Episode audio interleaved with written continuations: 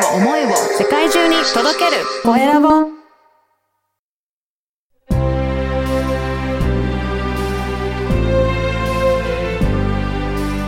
経営者の志。こんにちは、コエラボの岡田です。あなたは夢実現のために何か取り組んでいらっしゃるでしょうか？今回は夢を実現するためのコーチングについて伺いました。まずはインタビューをお聞きください。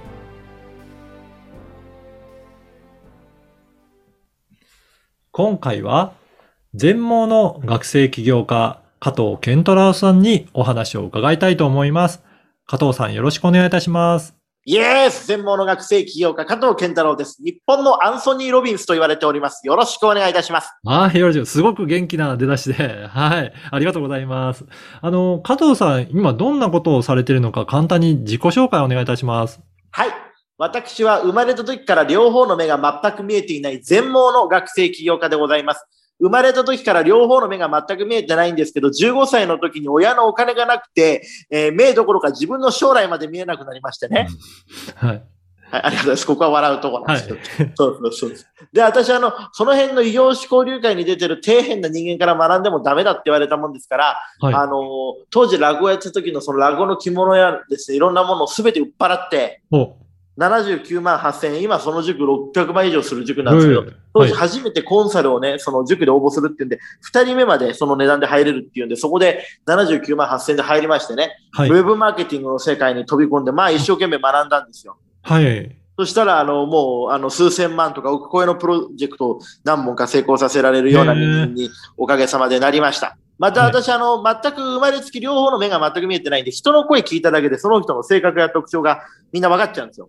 そうなんですね。ははいい。なんでね、えそれを利用して夢実現のためのコーチングをやっております。あ、そうなんです。コーチングもされてるんですね。夢実現コーチングって、これ私しかできないメソッドを使って、あの、人の声から性格って分かるって、はい。あの、声はこうやって今録音できるけれども、はい。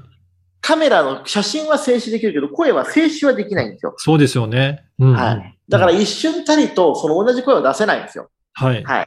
で、将来の夢はですね、あの、クラウドファンディングと BNI のように、あの、要は、その仕組みを作って、夢実現のための仕組みを作って、はい世界中のすべての人の夢がすべての人の手で叶うことで、まあ、豊かで差別のない幸せな地球を作るっていうのを、将来の夢というか、これを実現させるために今、あの、そういう仕組み作りにも取り組んでおります。どうぞよろしくお願いします。よろしくお願いします。あの、やっぱり全盲ということで、声っていうことには、すごく、やっぱり敏感にいろいろ感じられるっていうことですかね。はい、そうですね、やっぱり。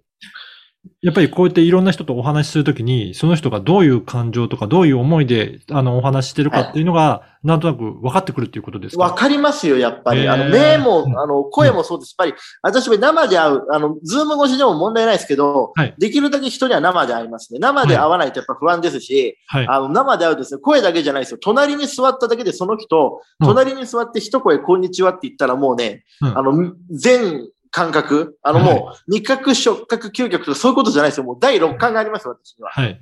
隣にいただけでその人がどんな人間なのか、表上こう言ってるけど裏でどんな心なのかっていうね、うんあの、だからね、胸が透明なんですよ。心が透明で全部見えますよ。そうなんですね。目は見えないけど心の中は見えますよ、人の。おー、なんかすごいですね。これって、はいじゃあ、あのー夢実現のコーチングされていくときも、やっぱり相手の方とお話しすると、その方が本当にどういうふうなところを実現したいかって、そんなことまで分かってきて、そこからアドバイスされるっていうことなんですかね？そうですよ。口で言ってることと心で言ってることは全然違うってのはわかりますね、やっぱり。そうなんですね。具体的にはこんな方、あの、コーチングしたことあるっていう、なんか、あの、お話できる範囲でいいんですけれど、はい。なんかありますかね？数人事例があるんでお話しします。まあ、まず一つはですね、あの、副業で、うんあの、月100万円、えー月じゃない、年間100万円行きたいんだよって言ってる人が、はい。えっ、と、私がですね、オンラインのビジネスを教えたことによって、オンラインで全くゼロの状状態からオンラインプロデューサーになって、まあ女性の方だったんですけどね、あの、最初、あの、3ヶ月で100万円いっちゃったんですよ。おーで、その時に、ああ、どうしようって言われてね、うんうん。なんでどうしようって言ったんですかって言ったら、私、扶養から外れたら困るわっていう話をしてて、はい、じゃああなたそれより多く稼げりゃいいんですよって言って、あのーその人、あの、翌月からまあ、月月利200万いって独立して、すごい。でついでに言うと、あの、まあ、これは本人にとっては良かったですけど、ちょっと、あの、旦那さんにとっては申し訳なかったって言ってたのがですね、うんあの、これでやっと旦那に頼らなくてよくて、あの、はい旦那との仲も悪かったから独立して、子供連れて離婚できましたっていう報告いただいて、良かったんだか悪かったんだかいまいちわかんないですね。そうなんですね。だからそれだけ、あの、自信を持って自分のところにビジネスできるっていう、まあそういった、あの、今までの経験として、ウェブマーケティングも使いながらコーチングもされていって、それでアドバイスされていくってことなんですね。まあ、あともう一つはですね、あの、どんな悩みでも私解決できまして、はい。あの、親子関係のですね、あと二つお話しします。親子関係で悩んでいた子供の方ですね。うん。で、親の方も親の方で悩んでたんですよ。はい。で、親の方はね、障害がある子供に対してどう接していいか分かんなかったっていう、この事例の方が面白いかもしれないですね。うん。私、この障害がある子供の親に対してははっきり言います。あなたはあなたの子供に謝ってくださいってはっきり言うんですよ。あなたが謝るべき人間はあなたの子供だけですと。うん。それは障害を持たせて産ませたことは謝るんじゃないんですよ。はいそんなことはしょうがない。うん障害を持った子供をうちの子供申し訳ないって言って、うん子供の価値を親自ら下げるっていう子供にとって非常に不幸なことを親自らやってるんですよ。なるほど。うんうん。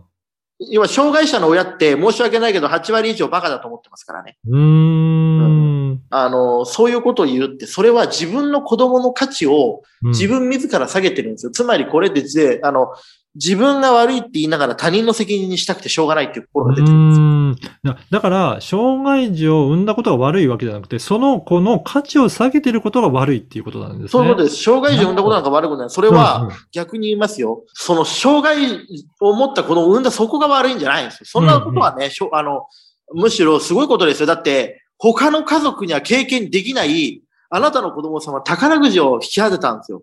なるほど。あなたはい宝くじ引き当てたのと同じですよ、正直。うんね。うんその宝くじちゃんを、一等の宝くじちゃんですよ。うん一等の宝くじを外れくじにしちゃうんですよ、自分でうん。だって、その子はですよ、はっきり言いますけど、皆さんより、け見えてる人よりもね、できないこといっぱいあるんですよ。でもそれって、あの、できないんじゃなくて、人のい優しさや愛情を一般の人よりいっぱい借りられるってことなんですよ。なるほど。はいはい。いっぱい感じられるんですよ。だから、何が大切なのかって言ったら、その子が本当にできることをさせるんじゃないの。やりたいことをやるっていうのが大事なんですよ。おーはいもう。一遍言います。で、そしてそれっていうのは、健常者とか障害者ってそういう問題じゃないですよ。だって、はっきり言いますけど、目の前にいるね、障害者ものの子供を持った親でもね、うんあの、今お金がない人間でも何でもいいんだけれども、正直。はっきり言っときますよ。あのね、あなた、自分で病気治せないでしょ？治せないから病院っていうのがあるんですよ。はい。でも、あなた、お料理作れるでしょ？お料理作れるから、レストランができるの。うん。ね？うんそれってなんでかって言ったらね、やりたいからやれたんですよ。はい。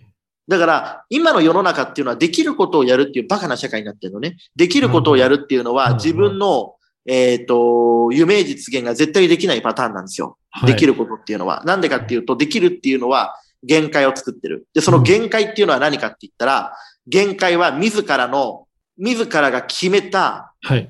諦めの壁なんです。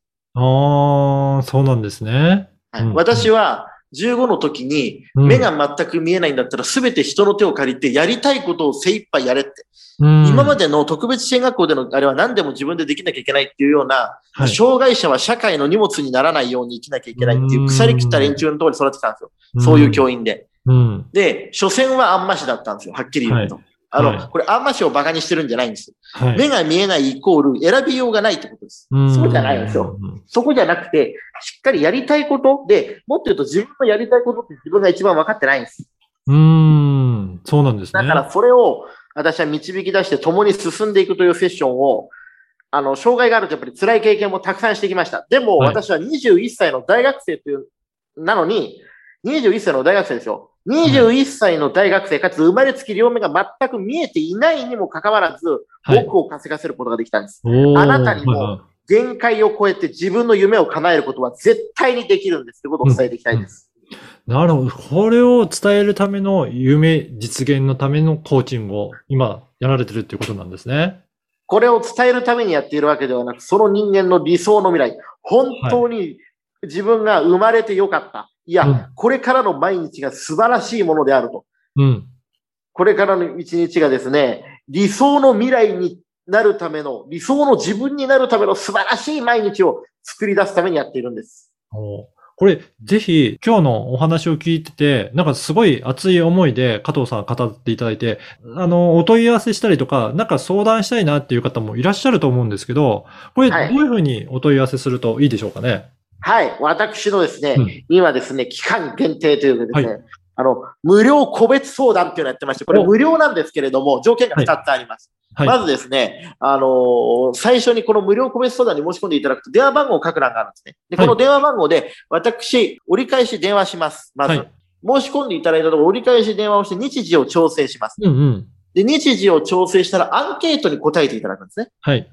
で、アンケートに答えていただいて、それで、あの、集中してそのセッションを受けていただける方にのみ、無料で、本来私1時間ですね、もう予定がですね、もうすごい状態になってるんですよ。はい。1時間本来11万円でやってるこの、はいあのーものを無料でさせていただきます。わかりました。あの、その申し込みフォームを、このポッドキャストの説明欄にも記載させていただきますので、もし興味ある方いらっしゃれば、この無料相談受けていただければと思います。また、はい次回も、えっ、と、いろいろお話を伺いたいと思いますので、はい。本日はどうもありがとうございました。ありがとうございました。いかがだったでしょうか？インタビューを聞いてわかると思いますが、加藤さんはお話をするのがとても好きなようですね。そして、声から人の気持ちもよくわかるそうで、本心からお話しされているか感じれるようです。そんな加藤さんが夢実現のためのコーチングをされています。興味ある方はお問い合わせしてみてください。あなたの志は何でしょうか？ではまた次回。